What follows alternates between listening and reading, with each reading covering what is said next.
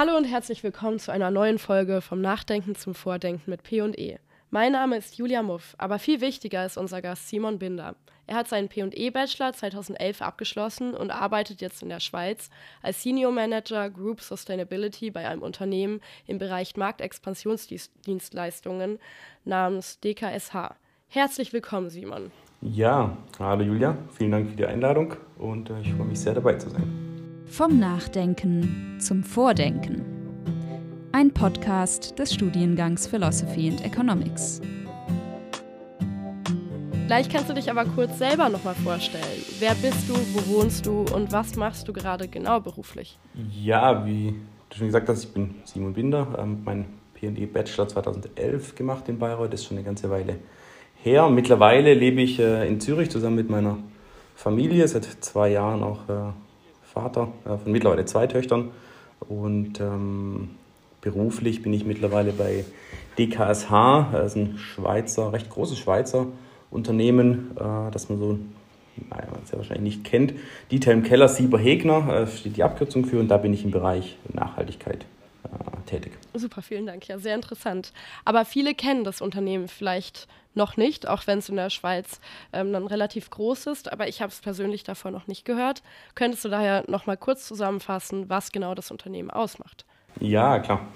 Ging mir auch so. Ähm, ich bin seit knapp etwas mehr als einem Jahr bei DKSH. Vorher kannte ich das Unternehmen auch nicht. Auch in der Schweiz selber ist es trotz 150-jähriger Geschichte nicht so sehr bekannt, schlicht und ergreifend, weil ja, es ist eher Business to Business, ähm, äh, was wir machen. Und vor allem der, der geografische Fokus in, ist in Asien, Südostasien. Das heißt, hat zwar Schweizer Wurzeln, wurde von Schweizer Auswanderern gegründet und dann über diverse Merger ähm, wurde es zu DKSH. Ist mittlerweile, wie gesagt, an der Börse gelistet und äh, weltweit arbeiten auch äh, 33.000 Menschen für DKSH. Was wir machen, äh, im Prinzip bieten wir, ja, wir nennen es Marktexpansionsdienstleistungen an. Das heißt, Unternehmen aus verschiedenen Ländern, die vor allem in Asien, aber auch in anderen Märkten wachsen möchten, können das mit unseren Dienstleistungen tun, zum Beispiel über Marketing, Vertrieb oder auch Logistik.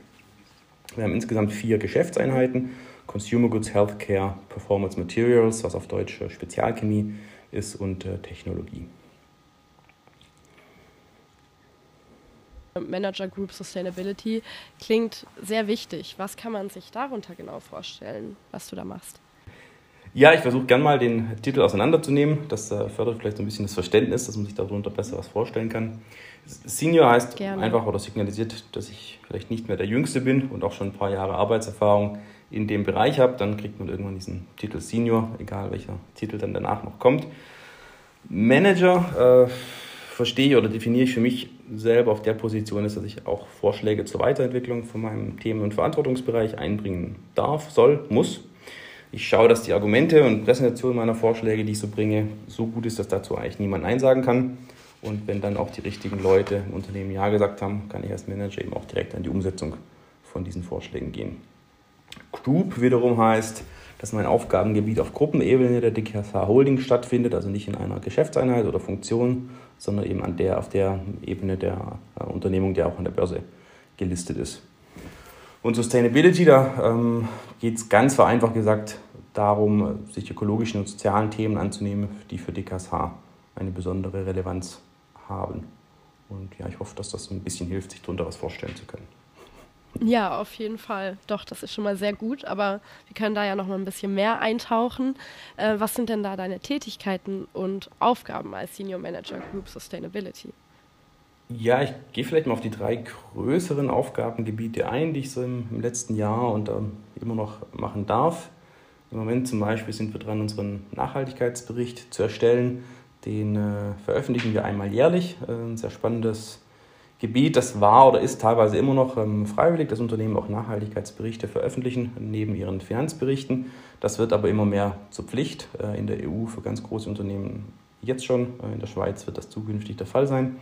Und da erklären wir im Prinzip die Auswirkungen unserer Geschäftstätigkeit auf Mensch und Umwelt, also all das, was man nicht direkt in einem äh, ja, Jahresgeschäftsbericht finden würde. Und konkret geht es um Maßnahmen, Kennzahlen aus all den Unternehmensbereichen, die ich vorher erwähnt hatte, äh, zum Beispiel auch um unseren CO2-Fußabdruck. Da geht es dann darum, die Datenerfassung zu organisieren. Äh, ich spreche dazu mit all den Kollegen aus äh, den verschiedenen Märkten zu ihrem Verbrauch an Strom ähm, oder auch Diesel, den wir haben für die, für die Flotte oder auch für gewisse Verteilzentren, ähm, die, wir, die wir nutzen. Und das ist immer ja, recht interessant zu sehen, wie sich das entwickelt hat. Den Einfluss vielleicht auch zu sehen von, von Grünstrom auf den CO2-Fußabdruck. Und wenn dann alles zusammen ist, geht das Ganze an einen Berater, der mit uns dann äh, mal die, die Energie in CO2 umrechnet.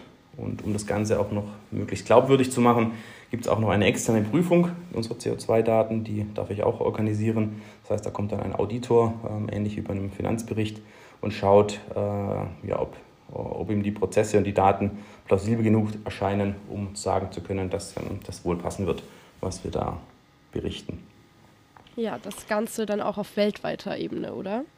Ja, genau. Also ja. wir sind ja als Gruppe eben äh, gelistet und berichten dann auch auf Gruppenebene. Mhm. Aber es ist natürlich auch interessant zu sehen, wie entwickeln sich da die verschiedenen Märkte und die verschiedenen Geschäftseinheiten. Das können wir dann zwar auseinanderdröseln, veröffentlichen, aber eben, wie du sagst, auf, äh, auf Gruppenebene. Und einhergehend damit gibt es auch, was immer wichtiger wird, es gibt diverse Nachhaltigkeitsratings, die sind für Investoren und auch für Geschäftspartner immer wichtiger. Also Investoren fragen teilweise nach ja, auch der Nachhaltigkeitsperformance mittlerweile. Und um das möglichst objektiv zu machen, haben sie so in den letzten Jahren diverse Nachhaltigkeitsratings entwickelt, die ähm, messen dann und versuchen so die Nachhaltigkeitsleistung von Unternehmen eben möglichst objektiv zu bewerten, haben aber alle ähm, recht unterschiedliche Ansätze. Zwar alle irgendwo im weitesten Sinne im Bereich Nachhaltigkeit, aber der eine fokussiert sich etwas mehr auf Klima, der nächste mehr auf Good Governance, der nächste ein bisschen mehr auf die sozialen Themen. Und da stellen wir eben den Ratingagenturen auch viele Informationen zur Verfügung, die die dann wiederum auswerten und uns dann mit einem Rating versehen. Das machen wir ähm, auch schon seit einigen Jahren, sodass wir eigentlich einen schönen Trend sehen können, dass DKSH da eigentlich jedes Jahr etwas besser abschneidet. Ja, doch, macht, macht Spaß. Äh, ist recht viel Aufwand, darf da mit einer Kollegin zusammenarbeiten in Malaysia ähm, und äh, zusammen machen wir das gerade. Da macht uns das auch ja, recht viel Spaß. Und der letzte große Teil ist, glaube ich, so ein bisschen für mich persönlich die spannendste Aufgabe, die, die Nachhaltigkeitsagenda bei DKSH weiterzuentwickeln. Da kann ich viel mit Kollegen aus all den Geschäftseinheiten sprechen, die ich genannt hatte, aber auch aus Strategie, Finanzen, HR, IT, Supply Chain Management, ganz besonders wichtig bei uns, wo wir dann einfach diskutieren, was ähm, sind die Themen, denen wir uns verstärkt widmen sollten, wie können wir unsere Prozesse weiter verbessern. Im Moment äh, schauen wir uns zum Beispiel an, dass wir eine, eine IT-Datenbank aufsetzen, mit der wir die ganzen Nachhaltigkeitsdaten zukünftig besser handhaben können. Oder auch, wie schaffen wir so ein gemeinsames Verständnis von Nachhaltigkeit in der gesamten Organisation. Bei ja, 33.000 äh, Mitarbeitenden weltweit da ist es eben auch wichtig, dass wir signalisieren, okay, in welche Richtung wollen wir gehen, wie, wie, wie hoch soll das Ambitionsniveau sein im Bereich Nachhaltigkeit, dass da jeder so das gleiche Verständnis hat. Und das ist auch deswegen, glaube ich, besonders wichtig und spannend, weil es auf Gruppenebene, man kann da zwar im Bereich Nachhaltigkeit schon einiges erreichen und machen, aber am Ende ist wichtig, dass Nachhaltigkeit so im Kerngeschäft stattfindet. Das heißt, ähm, der Kollege aus der HR, aus dem Supply Chain Management, aus den Geschäftseinheiten, die wissen eigentlich am besten, wie sie was umsetzen, welche Themen sie angehen sollten. Äh, und ähm, am besten funktioniert es, wenn die dann eben auch direkt involviert sind. Ja, auf jeden Fall. Äh, passiert das Ganze auf freiwilliger Ebene bei der DKSH, dass es diese Sustainability-Abteilung gibt? weil das klingt ja sehr cool, dass sie sich damit sehr auseinandersetzen, mit Nachhaltigkeitskonzepten ähm, und wie man da ankommt. Ist ja, ja sehr vorbildlich. Ja, das ist im Moment schon noch, also de facto freiwillig, ähm, ist auch mittlerweile einer unserer ja, Unternehmenswerte, dass wir, da, ähm, dass wir da Nachhaltigkeit als Unternehmenswert definiert haben. Das heißt, ja, freiwillig. Ähm, auf der anderen Seite ist man natürlich auch ein Stück weit, reagiert man ein Stück weit auch darauf, dass immer mehr ähm, Investoren und immer mehr Kunden äh, und auch die Gesellschaft als solche das erwartet von größeren Unternehmen oder eigentlich von allen Unternehmen, dass sie sich diesen Themen widmen. Und äh, wie gesagt, zukünftig wird eben auch äh, von Gesetzes wegen immer mehr, äh, immer mehr kommen. Aber im Moment ist es noch größtenteils freiwillig und ich glaube, da sind wir ganz gut aufgestellt, wenn es dann mal nicht mehr ganz so freiwillig sein sollte. Kannst du uns einen kleinen Einblick geben, wie dein Arbeitsalltag so konkret aussieht? Ja, gern. Also der Vormittag ist recht gut gefüllt mit Terminen, meistens online, ähm, da viele Kolleginnen und Kollegen in Asien arbeiten, mit denen ich direkt zu tun habe. Das heißt, wir haben eine Zeitverschiebung und ich nutze dann eben den Vormittag äh, bzw. den Nachmittag dort, um möglichst viele Termine durchzuführen. Das können dann zum Beispiel sein, ja, der tägliche Austausch mit meiner Teamkollegin oder wir sprechen mit den Nachhaltigkeitsverantwortlichen aus den Geschäftseinheiten oder von HR oder Supply Chain Management zum Beispiel. Aktuell äh, habe ich auch immer einige Rückfragen zu den gemeldeten Energiedaten für den CO2-Fußabdruck. Äh, da gibt es ab und zu nochmal Klärungsbedarf, ähm, wenn es größere Unterschiede gibt, äh, zum Vorjahr zum Beispiel. Oder auch ganz aktuell eben mit Diskussionen mit den Anbietern von, von Nachhaltigkeitssoftware. Wie gehen wir das am besten an? Wen wählen wir aus? Ähm, und äh, wie implementieren wir das Ganze dann? Also das findet so eher vormittags statt. Nachmittags ist dann tendenziell eher terminfrei, außer es gibt mal was mit Kollegen aus Europa äh, abzustimmen. Da kann ich dann eher inhaltlich arbeiten, also zum Beispiel das Audit für den CO2-Fußabdruck vorbereiten äh, oder auch mal Rückmeldung zu Textvorschlägen geben für den Nachhaltigkeitsbericht.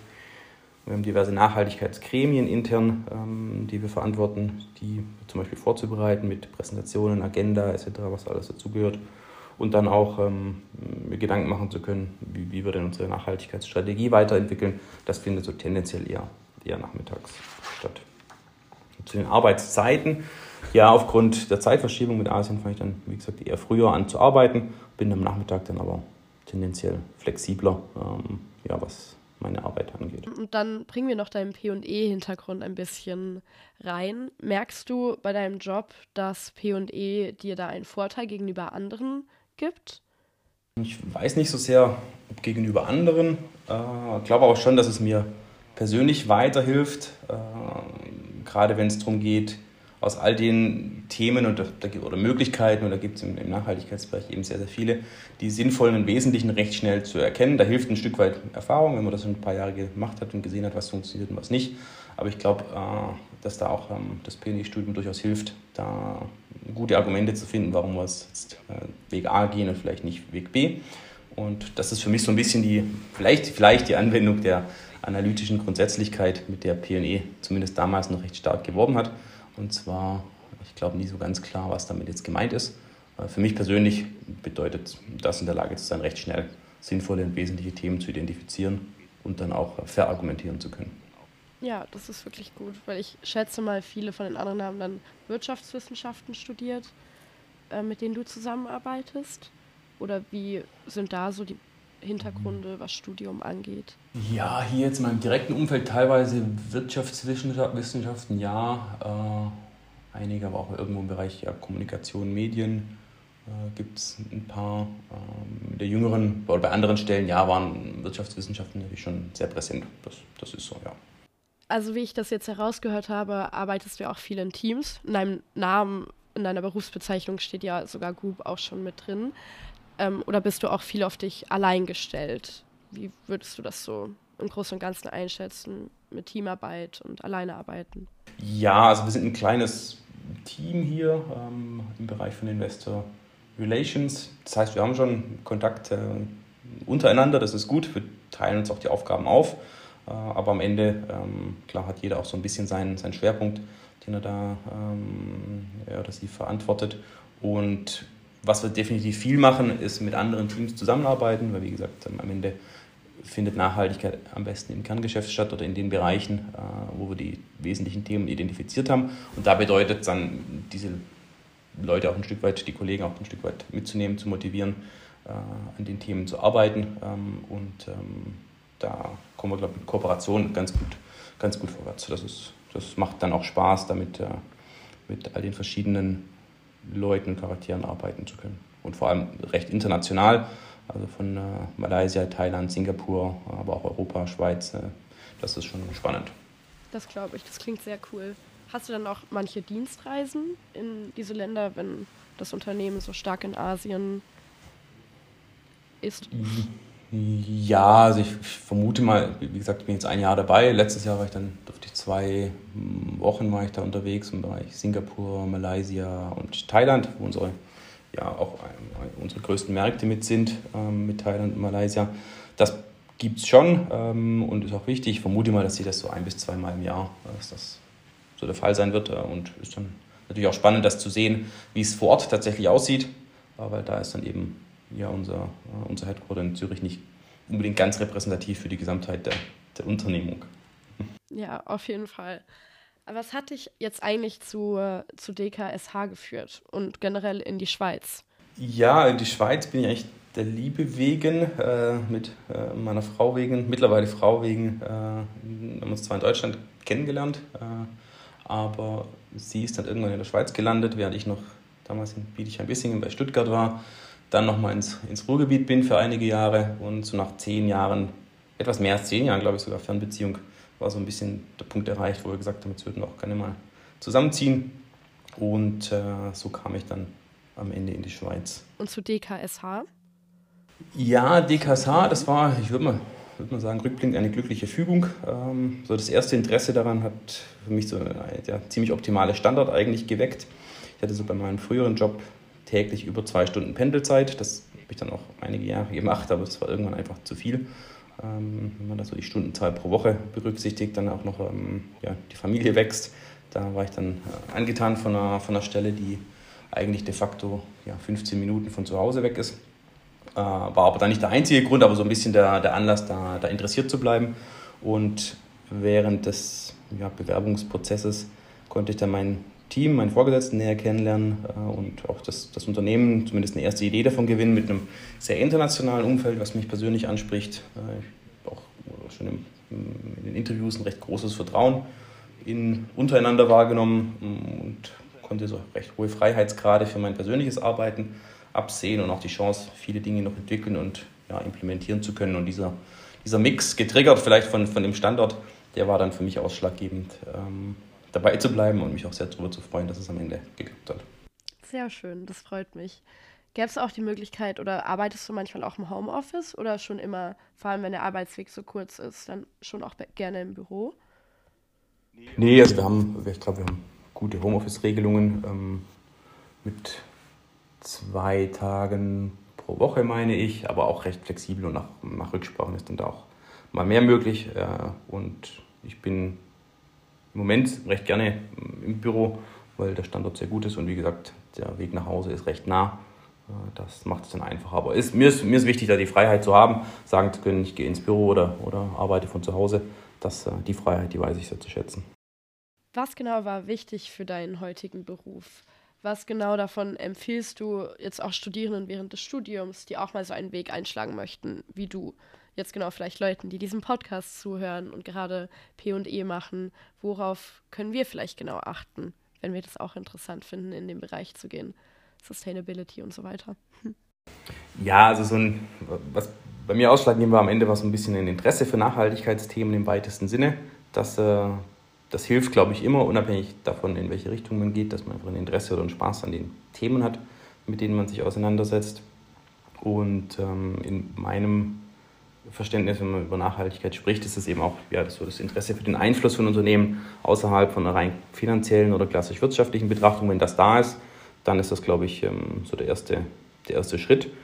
Und für das, was ich heute mache, glaube ich schon, dass so eine gewisse Erfahrung hilft. Klar, die hat man nicht von Anfang an, ähm, aber es hilft eben, wie ich vorher gesagt hatte, recht schnell dann Sinnvolles und Wesentliches vom Rest trennen zu können.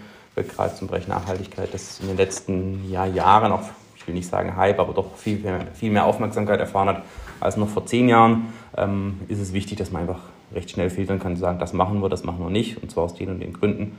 Das, ähm, das hilft. Und so als Empfehlung für jetzt Studierende kann ich gern teilen, was für mich persönlich gut funktioniert hat. Ich hatte dann irgendwann im dritten, ich glaube dritten Semester von P&E äh, realisiert, dass ich mich zwar für, für den volkswirtschaftlichen Teil sehr interessiere, es für die große Karriere als Volkswirt oder in der Forschung wahrscheinlich nicht reichen wird, ähm, äh, von, meinen, äh, von meinen Ambitionen her. Und dann aber auch ganz konkret geschaut, was interessiert mich noch. Und ähm, da hat sich bei Pionier einfach die klassische Schnittstelle angeboten mit ähm, Philosophie und Wirtschaft, mit Wirtschafts- und Unternehmensethik. Da hatte ich dann also angefangen, verstärkt Vorlesungen und Seminare zu wählen. Auch recht praxisnah schon Seminare zu besuchen. Damals gab es äh, Seminare am Lehrstuhl von Alexander Brink mit Daimler und Siemens äh, zum Beispiel. Das war einfach gut, um zu sehen, wie, ja, wie, wie, funktioniert das, was man dann da hört in den Vorlesungen tatsächlich in Unternehmen. Und das Ganze dann auch in, in Praktika sich nochmal genauer anzuschauen. Also da hatte ich immer versucht, recht so viel wie möglich zu absolvieren. Nicht unbedingt, um den Lebenslauf zu optimieren, aber einfach um herauszufinden, was es überhaupt für Möglichkeiten gibt und was äh, mir persönlich dann liegt. Und vor allem aber auch, was mir nicht liegt oder was einem nicht liegt. Das ist, glaube ich, mindestens genauso wertvoll, das zu wissen und da das rauszufinden. Äh, das sind, denke ich mal, gute erste Schritte generell sind Stellen im Bereich Nachhaltigkeit, Corporate Responsibility oder ESG, wie auch immer es dann genannt wird, äh, nicht mehr so knapp wie vor zehn Jahren, äh, aber hilfreich sind sicherlich irgendwo ab und zu. Ich habe mir immer Alerts gesetzt damals, um überhaupt noch mitzubekommen, vor sieben, acht Jahren, wo es diese Stellen gibt, wo die so aufpoppen. Das hat geholfen und ähm, dann eine recht gute Vorbereitung, stellenspezifische Bewerbung. So ein bisschen das, die Klassiker, das kann schon helfen, einen Unterschied zu machen, wenn man dann im Vorstellungsgespräch sitzt. Was genau sind Alerts? Also kann man das irgendwie auf LinkedIn oder so einstellen? Ja, LinkedIn Alerts, äh, E-Mail Alerts äh, bei bestimmten, also ich hatte damals, glaube ich, einfach die klassischen Schlagwörter CSR, Nachhaltigkeit, ähm, mir bei so Job Alerts äh, per E-Mail angelegt und ähm, so dann auch äh, bin ich auf, den, auf, die Stelle bei Aldi zum Beispiel aufmerksam geworden. Na, wie gesagt, heute geht das relativ, geht es glaube ich ein Stück weit einfacher, weil ähm, ja, die, die, die Stellen sind mehr da, als das noch vor zehn Jahren der Fall aber sehr guter Tipp. Wie sehen äh, denn die Aufstiegsmöglichkeiten aus jetzt bei DKSH? Ja, ich glaube, die sind da. Ähm, ich würde es vielleicht generell sagen, oder mal allgemein für den Nachhaltigkeitsbereich gesprochen, denke ich, dass die mittlerweile gut sind, äh, einfach weil sich von der Gesetzgebung und den gesellschaftlichen Erwartungen her einiges getan hat und sich jedes ja, mittlere und größere Unternehmen wirklich dem Thema so widmen muss, dass es dafür auch A, Stellen braucht und B, äh, Mensch ja, in vielleicht im hierarchischen Sinne höheren äh, Positionen Stellen gibt. Äh, einige DAX-Unternehmen zum Beispiel haben schon ja, Chief Sustainability Officer, auch auf Vorstandsebene, das fängt, glaube ich, so ein bisschen an. Also generell würde ich sagen, das ist da und das war auch vor zehn Jahren definitiv noch anders. Okay, dann gehen wir jetzt mal mehr auf deinen Werdegang vor dieser Anstellung ein. Du hast vorhin schon kurz Aldi angesprochen. Ähm, denn genau, du hast bei Aldi Süd gearbeitet und auch bei der Porsche Consulting Group. Ähm, wie waren da so deine Erfahrungen? Wie fandest du es dort? Also in beiden Fällen sehr gut, waren Erfahrungen, die ich, äh, die ich sehr zu schätzen wusste. Porsche Consulting war so ein bisschen ja ein generalistischer Einstieg nach ähm, ja, doch einem weiterhin recht breit gefächerten ähm, äh, Studium, sowohl Bachelor als auch, als auch Master. Da hatte ich ganz konkret geschaut, was die Unternehmen in meiner, in meiner Heimatregion anbieten und da hat sich dann äh, im Research bei Porsche Consulting ähm, das aufgetan. Konnte, da hatte nichts direkt mit, mit Sustainability oder Corporate Responsibility zu tun, aber konnte da doch recht viel lernen zu Lean Management, äh, wo im Porsche Consulting mit groß geworden ist, oder auch Maschinenbauindustrie, äh, wo recht viel Beratungstätigkeit stattfand. Das waren natürlich Themenbereiche, die kannte ich so vorher nicht, aber das fand ich sehr spannend, da, da einen Einblick zu bekommen und so ein bisschen die Faszination für die Marke Porsche ist auch geblieben äh, noch da. Ähm, das war natürlich auch äh, schön, das mal von innen dann sehen zu können. Mittelfristig wollte ich aber oder wusste ich schon nach dem Studium einfach, dass ich in dem Bereich ja, Corporate Responsibility, Nachhaltigkeit wollte. Und dann, wie gesagt, gab es ähm, die Möglichkeit bei Aldi Süd äh, im Zentraleinkauf als sogenannter Corporate Responsibility Manager anzufangen. Auf die Stelle aufmerksam geworden bin ich wirklich wie klassisch über, eine, über diesen Alert, über eine E-Mail-Nachricht, dass da Aldi jemanden sucht. Bislang hatte ich auch Aldi nicht mit dem Thema Nachhaltigkeit äh, verbunden. Das war auch noch, die haben schon einiges gemacht damals, aber so kommunikativ äh, war das, glaube ich, noch sehr am Anfang, weswegen das nicht wirklich präsent war. Und das hat dann geklappt. Bin dann nach Mülheim an der Ruhr gezogen für einige Jahre und konnte mich da um Nachhaltigkeit in der Food-Lieferkette hauptsächlich kümmern. Äh, war sehr spannend, ein recht großer Hebel, weil man einfach, ja, die Aldi hat ja recht viele Eigenmarken, ich glaube immer noch über 90 Prozent Eigenmarken und definiert da eben unter anderem auch die Nachhaltigkeitsleistung für die Produkte selber und das mitgestalten zu können in einem recht einem etwas fortgeschrittenen, aber immer noch recht frühen Stadium, das war, das war spannend. Genau. Okay.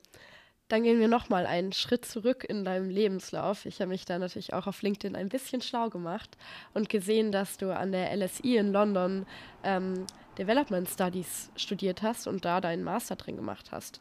Wie hat dir dieser gefallen und würdest du den Master weiterempfehlen? Und auch generell in London leben, wie war das so?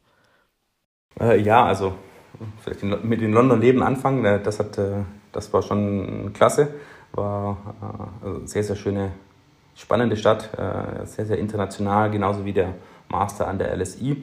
Mm, ich kann es definitiv weiterempfehlen, wusste das sehr zu schätzen. Das war schon, ich würde sagen, extrem intensiv, weil der Master einfach nur zwölf Monate ging.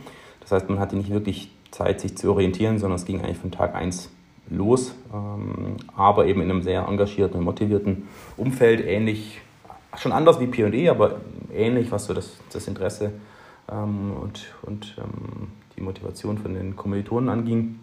Das war, das war super. Inwiefern anders? Das fand ich jetzt interessant. Inwiefern waren die anders zu den P&E-Lern, P&E-Lerinnen? Ja, also schon nochmal ein Stück weit internationaler schlicht. Also ich glaube, in der LSI waren damals über 90 Prozent der Studierenden außerhalb von, von, von Großbritannien. Und ähm, das waren eben Leute aus USA, Indien, ähm, Thailand, China. Das, das war, das meine ich mit, mit anders. Und auch klar im Master nochmal einfach auch Leute mit ähm, teilweise schon jahrelanger Berufserfahrung. Das war einfach auch spannend, ähm, während bei P&E fast alle äh, damals direkt nach dem Abitur eben angefangen hatten. Insofern ein Stück weit anders, ja. Doch aber auch wieder ähnlich, weil der, ja klar, P&E ist halt eben auch ja, angelsächsisch inspiriert, würde ich mal sagen. Äh, von daher, das war, was jetzt Schreibstil oder Art und Weise der Vorlesungen oder vielleicht auch Zugänglichkeit von Professorinnen und Professoren anging, das wiederum war sehr ähnlich. Der Master als solche war, war gut, wie gesagt, viel, viel Freiheiten bei der Kurswahl. Also es gab einen Kurs, den musste man belegen äh, und ansonsten konnte ich damals frei wählen, eigentlich aus dem gesamten Angebot der LSI, auch außerhalb des, ähm, des, des Development Departments wenn man da gut argumentiert hat, warum man jetzt einen bestimmten Kurs machen möchte, dann konnte man den auch wählen. Ich habe dann einen ähm, aus, dem, aus dem Management Department gewählt. Da ging es äh, um, der hieß Business Model Innovation at the, at the Base of the Pyramid. Das ist ganz grob, geht so ein bisschen in die Richtung Mikrokredite und äh, Geschäfte ähm, am unteren Ende der Einkommenspyramide, eben um äh, auf der einen Seite ein soziales Problem zu lösen und auf der anderen Seite eben damit auch Geld zu verdienen. Und da gab es einen Kurs, das war, das war sehr interessant und äh, ein, so ein studentisches Beratungsprojekt war dann eben noch Teil davon, wo wir mit General Electric in Indonesien ähm, zusammenarbeiten durften. Wir waren also eine Gruppe von vier, äh, von vier Leuten und die Idee von General Electric damals war, ein Ultraschallgerät zu entwickeln, das ähm, so einfach zu bedienen war, dass Hebammen das bedienen können. Und äh, unsere Aufgabe war dann dafür, so ein bisschen ein Vertriebsmodell zu entwickeln in Indonesien. Das soziale Problem, das General Electric damit lösen wollte, war, dass die Versorgung mit, oder die medizinische Versorgung damals in ländlichen Gegenden in Indonesien nicht sehr gut war, aber die Hebammenstrukturen sehr ausgeprägt. Und die Idee war dann zu sagen, okay, wenn dann die, ähm, die Frau zur Untersuchung kommt, dann muss sie eigentlich nicht notwendigerweise zum Arzt, sondern kann zur Hebamme und muss nur in die Stadt zum Arzt, wenn eben ähm, die Hebamme mit dem Ultraschallgerät ein, ähm, ja, eine Komplikation entdeckt. Und äh, das ist hängen geblieben, neben sehr, sehr vielen Texten äh, und ähm, spannenden Menschen. Also kann ich sehr, sehr empfehlen. Klingt sehr interessant. Ähm, und dann gehen wir von deiner Vergangenheit jetzt wieder ein bisschen zurück in die Zukunft sogar. Was sind da deine Pläne? Hast du da irgendwelche Vorstellungen? Wo siehst du dich in zehn Jahren? Uh, in zehn Jahren. Nein, in zehn Jahren, ich weiß es nicht. Ähm, die nächsten Jahre sehe ich mich eigentlich da, wo ich jetzt bin. Also mir macht meine jetzige Tätigkeit sehr viel Spaß. Ich mache die auch noch nicht allzu lange. Äh, es gibt, glaube ich, noch, oder es gibt definitiv noch sehr viel zu tun und von daher ist schon eigentlich der Plan, hier bei DKSH die Nachhaltigkeitsthemen weiterzuentwickeln. Sehr schön. Bist du froh über deine Entscheidung, P&E studiert zu haben oder hättest du rückblickend etwas andre, anders gemacht? Mm, nee, was anderes gemacht hätte ich nicht. Das war für mich schon klar die richtige Entscheidung. Das würde ich auch heute nochmal studieren. Und rückblickend, klar, das sagt sich dann immer einfacher, aber ich hätte sicherlich etwas gelassener schon im, im Studium sein können. Ähm, das würde ich vielleicht versuchen anders zu machen, aber abgesehen davon, das Studium als solches äh, würde ich heute nochmal studieren. Sehr schön. Ja, mir gefällt es auch sehr gut und ich hoffe anderen Zuhörenden auch, die vielleicht schon P&E machen oder sich für den Studiengang interessieren. Ähm, und genau, dann bleiben wir bei P&E. Welche schönen Erinnerungen hast du aus P&E mitgenommen oder aus Bayreuth?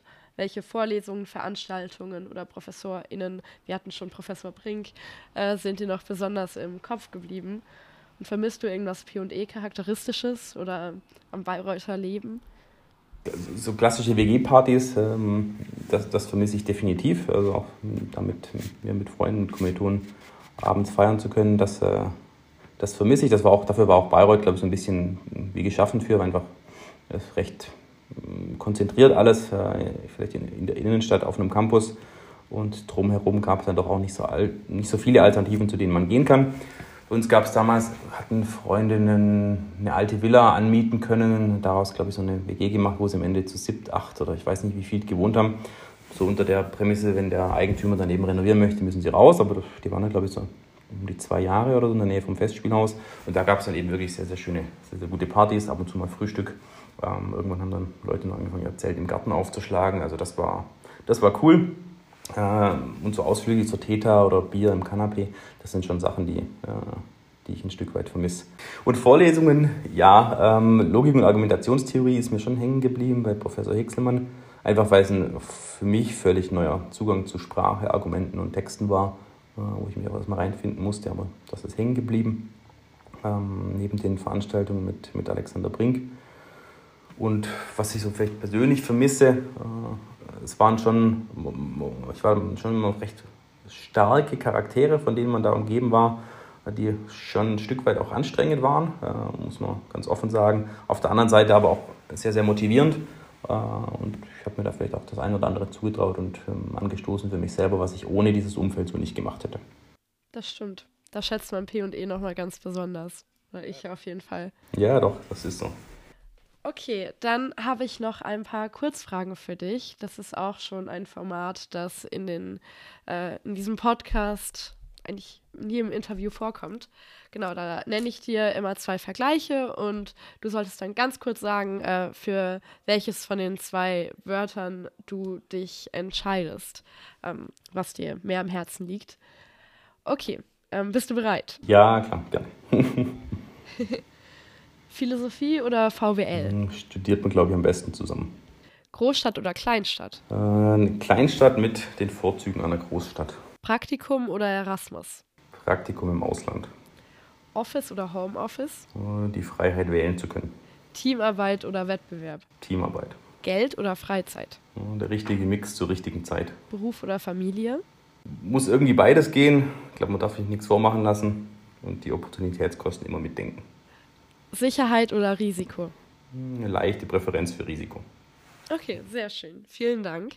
Das waren alle Kurzfragen. Ähm, hast du abschließend noch ein paar Worte oder Ratschläge an die Zuhörer und Zuhörerinnen des Podcasts heute? Ja, vielleicht so ein bisschen das, was für mich funktioniert hat, rückblickend. Ich glaube, Pionier kann eine hervorragende Grundlage für eine spannende berufliche Laufbahn bilden. Es hilft, sich über die eigenen Stärken und Interessen klar zu werden, äh, dann die eigenen Stärken konsequent auszubauen und sich vielleicht immer etwas mehr zuzutrauen, als man das intuitiv tun würde. Sehr schön gesagt. Dürfen dich jetzt nun auch zum Abschluss interessierte P- und ELAInnen, falls noch Fragen offen geblieben sind, kontaktieren? Und wenn ja, wie? Ja, klar, gerne. Äh, am besten LinkedIn passt, glaube ich, sehr gut. Da bin ich scheinbar gut zu finden und äh, Nachrichten erreichen mich. Super, vielen, vielen lieben Dank für das Interview.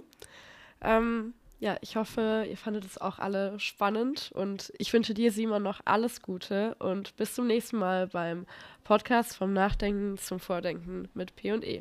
Dankeschön, hat auch mir viel Spaß gemacht, Julia, dir und ja, dem Team vom Podcast noch alles Gute fürs Studium und die Serie. Macht's gut. Dieser Podcast wird gestaltet vom P&E Förderverein. Vielen Dank fürs Zuhören. Lust auf mehr? Besucht uns bei Instagram, Facebook oder direkt auf der Fördervereins-Website. Ihr wollt InterviewpartnerInnen vorschlagen? Schreibt sie in unsere Airtable. Der Link dazu steht in den Show Notes. Hoffentlich regen euch unsere Gespräche mit der PE-Familie zum Nachdenken oder auch zum Vordenken an. Wir hören uns hoffentlich in der nächsten Folge wieder. Bis bald!